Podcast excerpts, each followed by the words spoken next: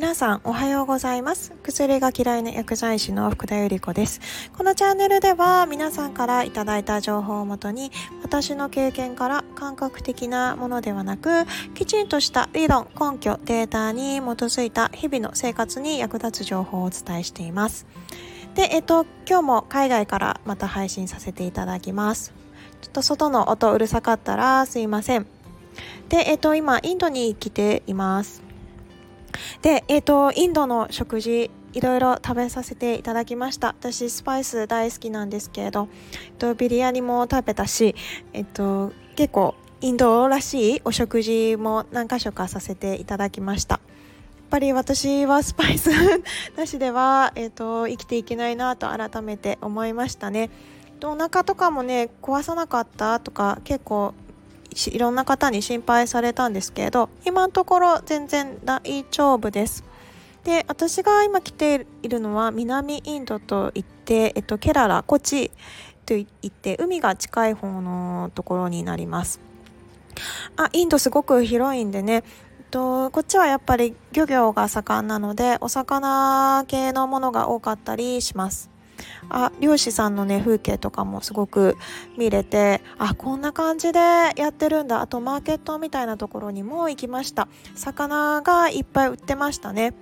あ逆にあの北インドから来ると魚の、えっと、食べ物系が多いっていうことに驚かれるそうです。私は今こっちからあの南の方から来てしまったので北行ったらもうお魚系とかはそういうのはないそうなので、まあ、こっちでお魚に関連したお食事をもう少し食べれたらいいなと勝手に思っているんですけれど。でまああのー、以前ね世界中でやっぱり肥満の患者が増加していてなんて話もしました。インドもやっぱり肥満の方がすごく増えているそうです。でまあやっぱりどんなものなのかなと思って、えっと、いろいろ街を見ています。まあ確かにやっぱり太ってる方は多いかなという印象はありましたね。そうするとやっぱり食べ物は何食べてるのかなと思うとすごくスナック系が揚げたものであったり、まあ、シロップでつけたものであったり。で、えっと、私 Airbnb という民泊の会社で泊まらせていただいてるんですけれどあそこで、えっと、朝食とかご飯がついているところにも泊まりました。その時に「あようこそ、ま、いらっしゃいました」と言って出された透明のあのお水みたいなものあのクリアウォーターだと思って口にしたんですよ。そしたらすごい甘いシロップみたいなものが、えっと、だったんですね。あ美味しかったんですけれどあなんだろうこれは。砂糖漬けのシロップをこう飲まされてることに驚いてしまって。でとその後にも出てきた、えーと朝食ですね。朝食も、えっと、ブラックティーだと思ったんですね。インドはやっぱり紅茶もすごく有名なので。で、えっと、これも 口にした瞬間にすごく 甘くてなんだこれはブラックティーじゃないと思ってびっくりしてしまいました。あのそこのご家庭の、ね、お子さんはすごく痩せてるんですが、まあ、ホストの方は、まあ、すごく痩せてるっていうわけではないですけれど、あのやっぱりちょっとふっくらはされていましたね。あウェルカムドリンク的なものもすごくスイーティーでびっくりしてしまいました。あとに、えっと、インドの、えっと、お友達のお友達っていうか日本で知り合ったインドのお友達がこちらに住んでいて、えっと、観光案内をしてくださったんですけれど、えっと、いろいろ食べ物のところも一緒に連れて行かせていただきました。ただ、えっと、いろいろな食べ物がある中でこれからジュースこのお店でジュース飲まないって言われて「あはい」って言って「いいですよ」っつって言ったんですね。そしたらこれまたすごい練乳とえっとスイウォーターメロンスイカととザクロとココナッツミルクですかね。すっごい大きな本当にびっくりするぐらい大きなあのカップみたいなのに入ったものが、えっと、出てきて。で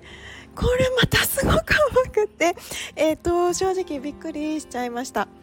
あもうあの友達全員は全部飲み上げての飲んでましたね。私が全部飲めなかった。あもういいの？大丈夫なの？って ちょっと心配されちゃって。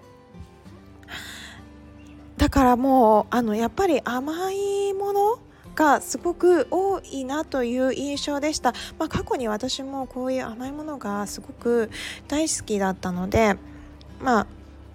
こういったものがね簡単に飲めてしまうとかそういった原理とかも知った上で私はもうちょっとさすがに 受け付けなくなってしまったので、まあ、飲むとやっぱりね体調悪くなっちゃうのでねと飲まなくなっちゃいましたけど半分ぐらいの半分それ以上残しちゃいましたけどやっ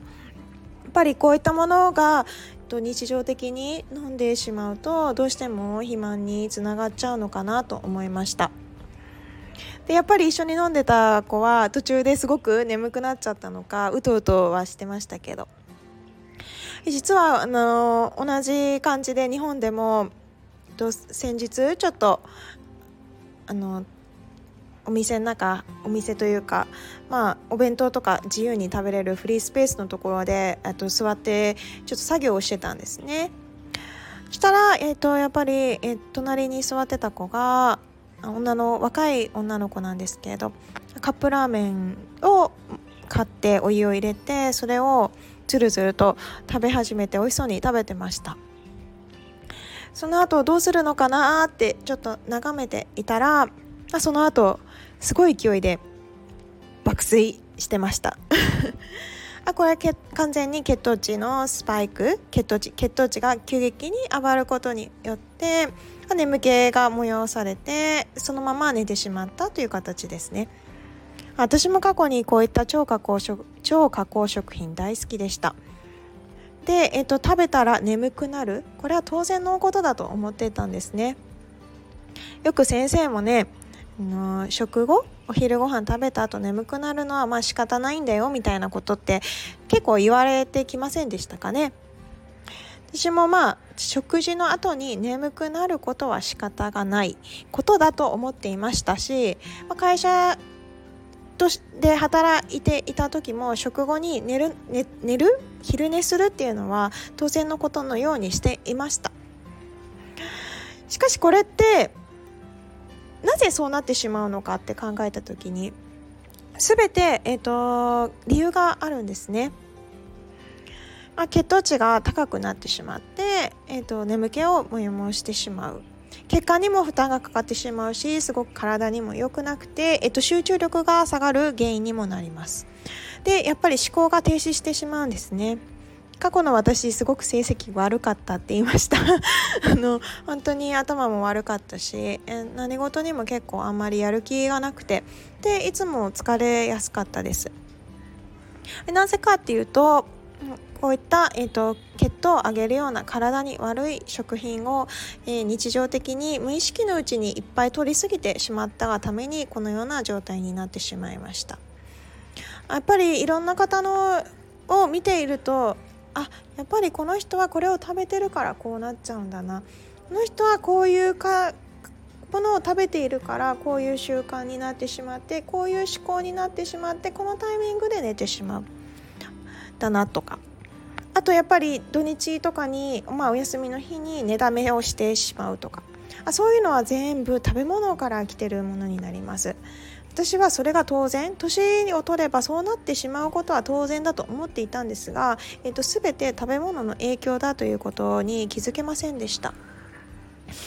今気づいたので、えっと、眠くなるとか疲れやすいとかぼーっとするあと記憶力がすごく低下したとかそういうことも一切なくなりましたね。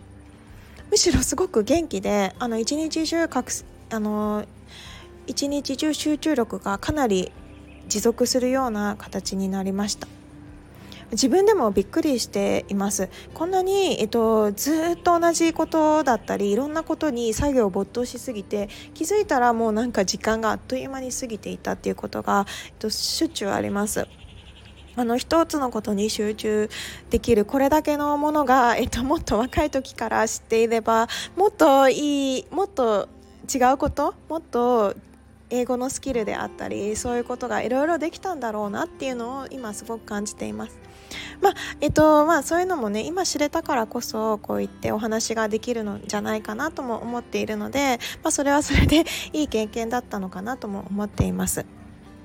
あもしねご自身の体調とかその辺りでやっぱり直していきたい。これから、えーと、もっとより良い健康な生活をしていきたい。あの30代私30代後半になります。皆さん30代の、まあ、前半？33とか34とかそれぐらいになってくると疲れやすいとか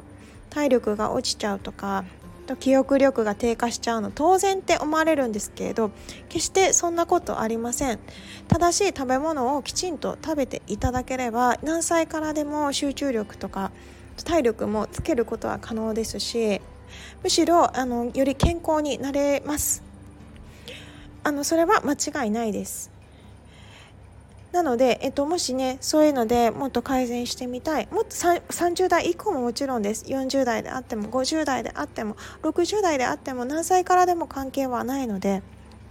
もしこれから改善してみたいもっと元気にもっとより健康的になりたいって方もあのぜひ私のお話ちょっと聞いてみるだけでも構いません。その人に必ず何か原因があります。私もその原因を一つずつ解決していきました。とそのヒントになればなと思っているのであもし気になった方はね是非ご相談とかのところも概要欄のところに貼ってますので是非見てみてください。あ今日はねこんな感じでおしまいにしようかなと思います。このチャンネルいいなと思っていただけましたら是非いいねとあとチャンネル登録していただけると通知も来ますのでよろしくお願いします今日も良い一日をお過ごしください Have a nice day. Bye bye.